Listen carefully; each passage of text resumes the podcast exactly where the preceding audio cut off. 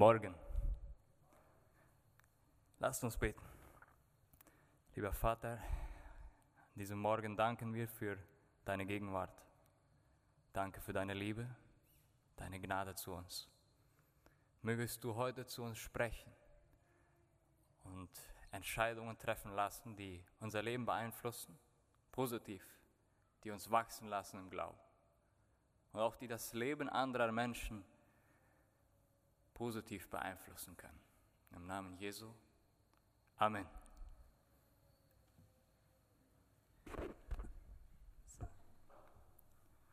Meine Großmutter hat im letzten Jahr ihren Ehemann abgeben müssen im März, nach 50 Jahren Ehe. Und als ich sie in der Zeit darauf besuchte, dann sagte sie etwas, das habe ich bis heute nicht vergessen. Es war ungefähr Folgendes. Nachdenklich meinte sie, ich wollte nicht äh, die Menschen dort tönen, die keinen Glauben haben. Und damit deutete sie an, dass der Glaube ihr in dieser schweren Zeit Hoffnung gab und Halt gab. Und du und ich, wir wissen, dass der Glaube uns nicht nur in schweren Zeiten weiterhilft, wenn wir eine liebe Person vielleicht abgeben müssen und wissen, dass sie beim lieben Gott ist, dann gibt der Glaube uns Halt. Aber es geht noch weiter. Der Glaube gibt uns Ausdauer, wenn wir für gewisse Ziele kämpfen müssen. Wenn es schwierige Zeiten sind und wir uns hinter dieser schweren Zeit eine bessere Zeit erhoffen, dann ist es der Glaube, der uns durchbringt. Hoffnung. Und heute kann man in der, besonders in der westlichen Welt, beobachten, was passiert mit den Menschen, wenn man diesen Glauben wegnimmt. Wenn man dieses Absolute wegnimmt. Wenn es nichts mehr gibt, worauf man hoffen kann. Wenn es fast nichts Absolutes gibt. Nur so ein verwischtes Bild von richtig und falsch. Wenn Mann nicht mehr Mann, wenn die Frau nicht mehr Frau ist, wenn Sexualität nicht mehr einen gewissen Rahmen hat, wenn Abtreibung barrierefrei praktiziert wird und wenn, und das beobachtet man immer wieder, wenn sogar die Wissenschaft, ganz, also, also Gott ganz aus dem Spiel, wenn sogar die Wissenschaft nicht mehr die Autorität hat, die sie mal hatte,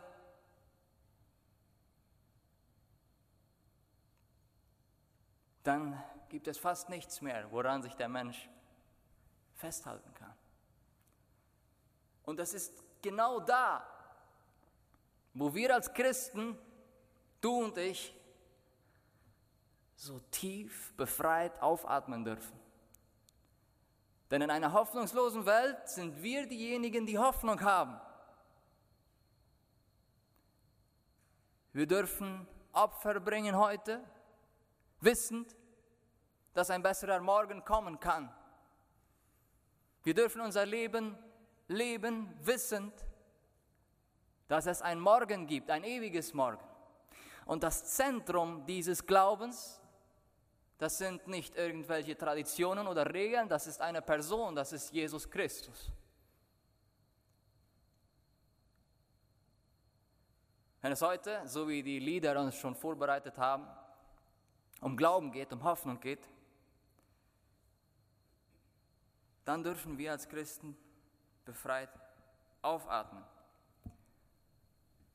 und diese Hoffnung teilen. Ich lade euch ein, eure Bibeln aufzuschlagen. Markus 16. Markus 16. Es geht heute um den Text ab Vers 9 bis, 9 bis 20. Wurde einmal gelesen. Wir werden den während der Predigt durchgehen und sehen, was Gottes Wort uns beibringen will heute. Vers 9. Als aber Jesus auferstanden war, früh am ersten Tag der Woche, erschien er zuerst Maria von Magdala, von der er sieben böse Geister ausgetrieben hatte. wer war diese Maria von Magdala? Es gibt einige, die behaupten, dass es die Frau, dieselbe Frau gewesen war, die an einer anderen Stelle Jesu Füße mit den Tränen gewaschen hat und mit ihren Haaren getrocknet hat und dann darauf Jesu gesalbt hat, also eine unmoralische Frau, eine Prostituierte. Und Magdala, das war die Stadt, von der Maria kam, deswegen heißt sie ja auch Maria von Magdala. Magdala war eine Stadt, wo es viel Prostitution gab. Aber die Bibel gibt keine weiteren Hinweise darauf, wer Maria wirklich war, ob sie wirklich eine Prostituierte war. Aber wir wissen, dass sie eine überzeugte Jüngerin Jesu war und dass von ihr sieben böse Geister ausgetrieben worden waren. Und hier äh, finden wir eine ganz interessante Begegnung, die Johannes etwas besser beschreibt.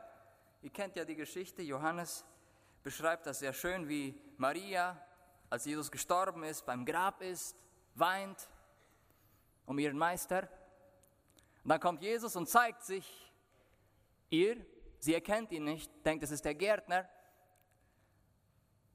Und äh, Jesus spricht sie an und sie sagt, ich, ich suche meinen Meister. Kannst du mir sagen, wo du ihn hingelegt hast? Und Jesus nennt sie beim Namen und da erkennt sie ihn. Und er gibt ihr den Auftrag, geh und erzähl meinen Brüdern, interessant, Brüdern, nicht Jüngern mehr. Es waren seine Jünger, aber er nennt sie Brüder, dass ich zum Vater gehe. Und Maria macht das. Und hier passiert etwas ganz Interessantes. Jesus befreit zuerst und dann gebraucht er Maria. Und hier ist die Frage für dich. Kann es sein, dass du dich nicht im Reich Gottes einspannen lässt, weil du nicht realisiert hast, dass Gott dich befreit hat? Kann es sein, dass du dich vielleicht wegen deiner Vergangenheit schämst, dessen, was du getan hast? Und du willst nicht mehr zurück in die Arme des Vaters kommen, weil du denkst, dass das, was verschuldet hast, zu schlimm ist, um zurück zu Gott zu kommen. Und du schämst dich. Und du denkst, okay, erst einmal muss ich die Würde irgendwie zurückarbeiten, damit ich mich Gott wieder nähern kann. Das Beispiel von Maria lehrt und anderes. Gott kann und Gott will dich trotz deiner Vergangenheit, deiner dunklen Vergangenheit, in einen machtvollen Verkünder verwandeln. So tat er es mit einer Frau, die das Spielzeug Satans gewesen war, die von Dämonen besessen gewesen war. Zögere nicht, dich von Gott gebrauchen zu lassen, denn er befreit, um dich in seinem Reich zu gebrauchen. Wir lesen weiter. Und sie ging hin und verkündigte es denen, die mit ihm gewesen waren und Leid trugen. Und als diese hörten, dass er lebe und sei ihr erschienen, glaubten sie es nicht. Lukas sagt, und es erschienen ihnen diese Worte, als wäre es Geschwätz, und sie glaubten ihnen nicht. Warum weinten die Jünger? Warum weinten diese Leute, die mit Jesus drei Jahre lang zusammen gewesen waren? Es ist naheliegend, dass sie aus Enttäuschung weinten. Aus Enttäuschung, aus Illusion. Jesus, Messias, das Reich Israel, alles war eine Illusion gewesen. Sie hatten sich so sehr auf Jesus verlassen, so sehr darauf gepocht und gehofft, dass er Israel wieder aufrichten würde. Und sie hatten so viel riskiert für nichts. Dazu kommt, dass Jesus in seinem Erdenleben mit seinen Jüngern ihnen mindestens dreimal angedeutet hat, was passieren würde. Leute, ich werde leiden, ich werde sterben, aber dann werde ich wieder auferstehen. Hatten die nicht geschnallt, nicht kapiert.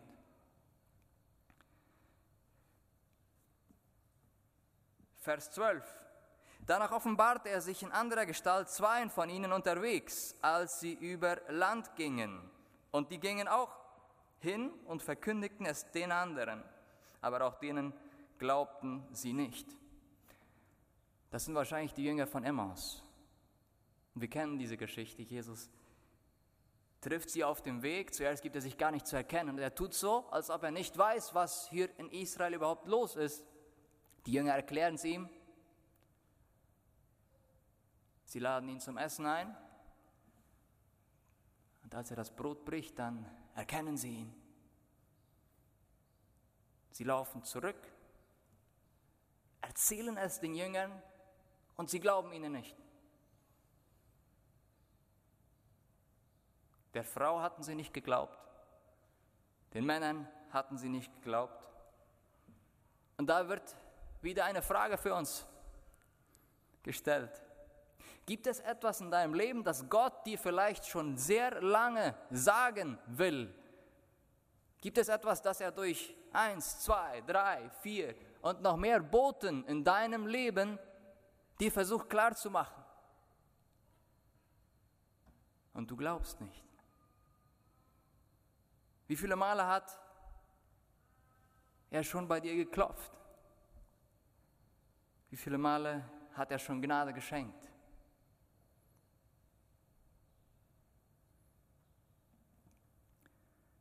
Zuletzt, als die Elf zu Tische saßen, offenbart er sich ihnen und schalt ihren Unglauben und ihres Herzens Härte, dass sie nicht geglaubt hatten denen, die ihn gesehen hatten, als den Auferstandenen.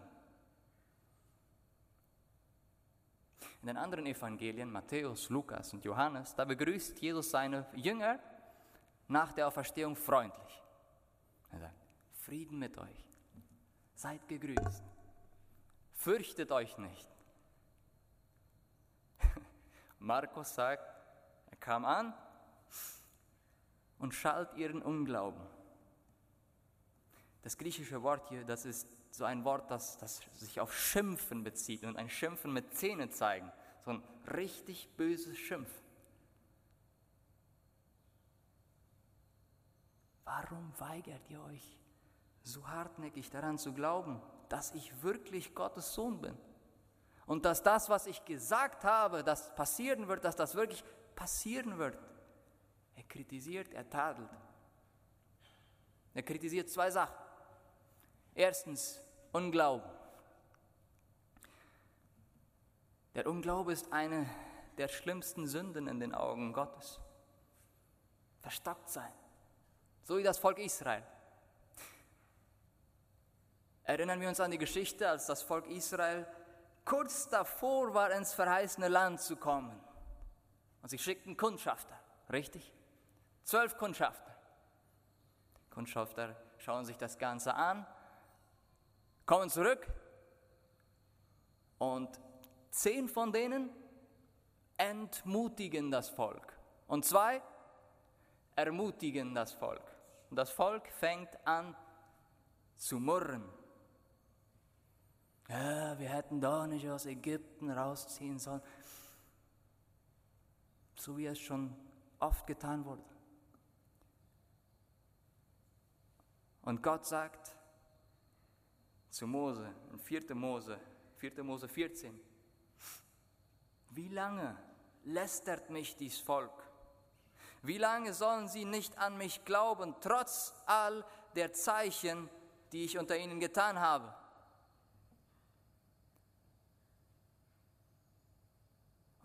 Und die Strafe für diesen Unglauben bestand darin, dass die ganze Generation, die gemurrt hat, nicht ins verheißene Land kommen konnte. Und auch hier die Frage für uns, wie, wie steht das mit uns? Würde Jesus dich, würde Jesus mich für meinen Unglauben tadeln. Und um ungläubig zu sein, brauchen wir keine Atheisten zu sein. Man muss einfach nur ein Leben führen, das davon zeugt, dass man Gottes Wort nicht Glauben schenkt. Denn wir alle wissen, dass unsere Taten lauter sprechen als unsere Worte und unser Credo. Wenn wir ein Leben führen, welches reflektiert, dass Gottes Wort keine Autorität in unserem, Glauben, in unserem Leben hat, dann sind wir ungläubig, so wie die Jünger. Zweitens kritisiert Jesus die Herzenshärte. Ihr Herz war hart geworden und hart geblieben. Auch das ist ein Problem im ganzen Evangelium von Markus. Da sehen wir zum Beispiel, nachdem Jesus 5000 Leuten zu essen gegeben hat, schickt er seine Jünger schon mal voraus, die fahren auf dem, Boot, äh, auf, dem, auf dem See mit dem Boot zurück. Er betet noch und geht dann hinterher auf dem Wasser. Als sie ihn sehen, erschrecken sie sich zu Tode. Und er steigt ins Boot. Dann sagt der Text, denn sie waren um nichts verständiger geworden angesichts der Brote, sondern ihr Herz war verhärtet.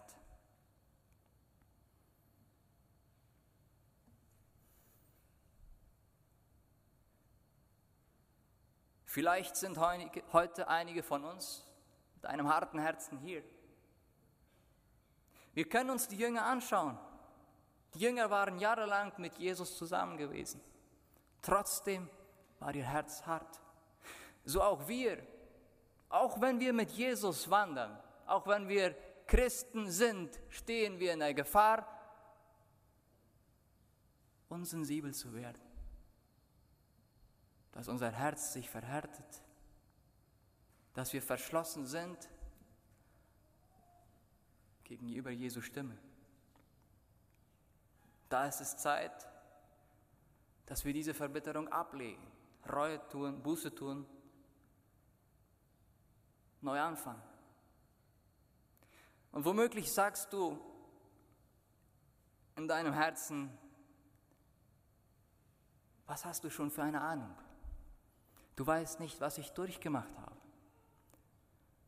Und ich gebe dir vollkommen recht.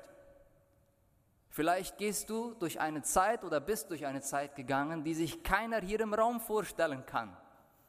Keiner. Und vielleicht hast du in menschlichen Augen das Recht, das Recht, verbittert zu sein, ein hartes Herz in dir zu tragen, weil sich keiner das vorstellen kann, was du durchmachst. In menschlichen Augen ja, in Gottes Augen nicht.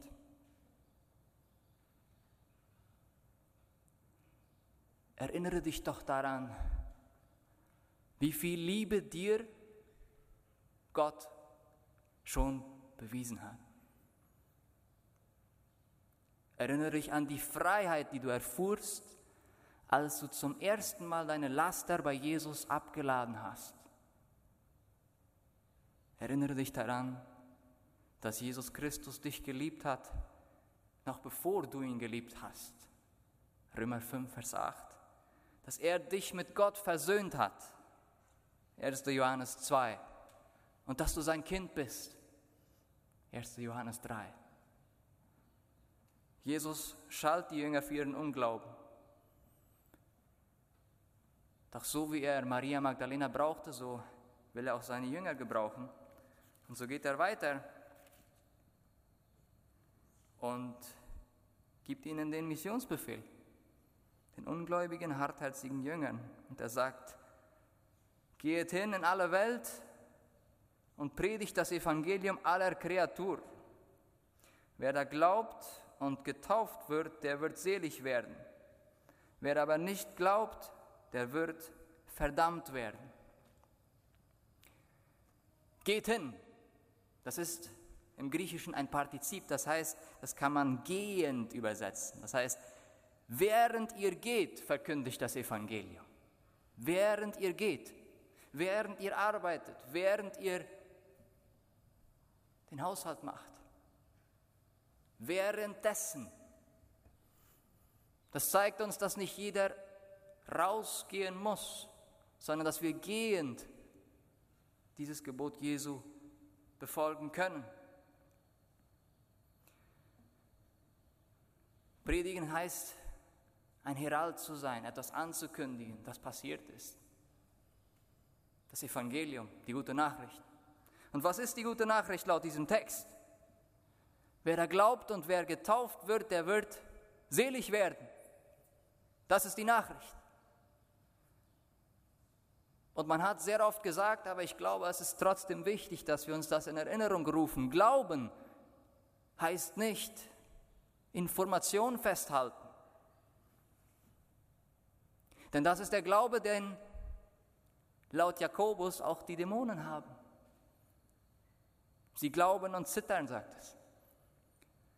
Glauben ist erstens von Taten der Buße gekennzeichnet. Wenn du glaubst, dann bedeutet das, dass du deine Sünden bereust und dass du einen Lebensstil führst in der Reue, in der Buße.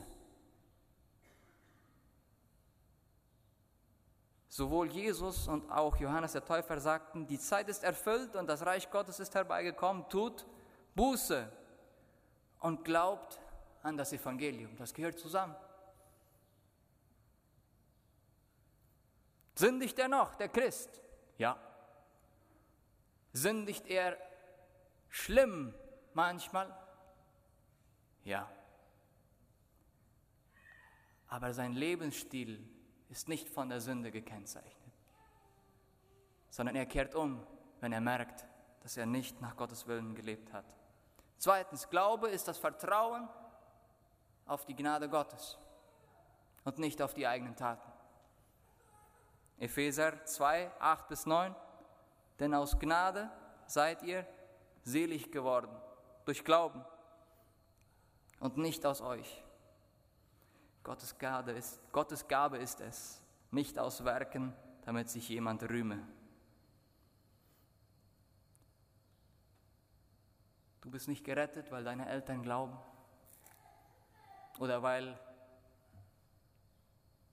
die Kirchenbank von uns warm gehalten wird, sondern der einzige Weg zur Rettung ist Christus und das Opfer, das er für uns dargebracht hat. Dasselbe gilt auch für die Taufe. Die Taufe alleine rettet nicht. Sie ist vielmehr ein öffentliches Zeugnis von dem, was Jesus in uns gemacht hat. Genauso wenig wie der Ehering eine Garantie für eine gute Ehe ist. Es ist ein äußerliches Zeichen von dem Bund, dem man eingegangen ist, egal wie teuer der Ring gewesen ist. Und wenn wir von selig werden sprechen, dann sprechen wir von einem Wort, das sehr oft dazu gebraucht wird, von Gefahren gerettet zu werden. Ja, zum einen ein Unfall gerettet, er wurde vor einem Unfall gerettet, vor Gefahren gerettet. Und die Rettung Jesu, die rettet uns von einer Gefahr, nämlich der Verdammnis Gottes. Das ist der zweite Teil der guten Nachricht. Wer nicht glaubt, wird verdammt, gerichtet. Der muss seine gerechte Strafe ertragen. Eine Strafe, die jeder von uns verdient. Aber diejenigen, die sich auf die Gnade Gottes verlassen, die werden von der Strafe verschont, weil Jesus diese Strafe schon auf sich genommen hat. Und das passt einfach gar nicht gut in diese postmoderne Welt rein, von Verdammnis zu reden. Toleranz. Nicht richten. Das Problem ist, dass die Verdammnis nur ein paar Worte von der Rettungsbotschaft hier entfernt ist. Es wird ziemlich klargestellt, der, der seine Hoffnung nicht auf Jesu Blut setzt, der, der keine Buße tut von seinem sündigen Leben, der ist laut der Bibel auf dem Weg in die Verdammnis. Das ist das Evangelium, das damals war und das predigen wir noch bis heute. Deshalb, so wie der Autor vom Hebräerbrief sagt, heute, wenn ihr seine Stimme hören werdet, so verstockt eure Herzen nicht. Hebräer 3, Vers 7 bis 8. Lieber Gottesdienstbesucher, wenn du weißt, dass du auf dem Weg der Verdammnis bist, dann lass dir sagen, dass der erste Teil der guten Botschaft immer noch für dich zählt. Und dass du diesen Glaubensschritt auf das Opfer Jesu jederzeit machen kannst. Vers 17. Die Zeichen aber, die folgen werden denen, die da glauben, sind diese. In meinem Namen werden sie böse Geister austreiben, in neuen Zungen reden, Schlangen mit den Händen hochheben, und wenn sie etwas Tödliches trinken, wird es ihnen nicht schaden. Auf Kranke werden sie die Hände legen, so wird es besser mit ihnen werden. Markus ist ein Evangelium, das spezifisch für die Heidenchristen geschrieben wurde.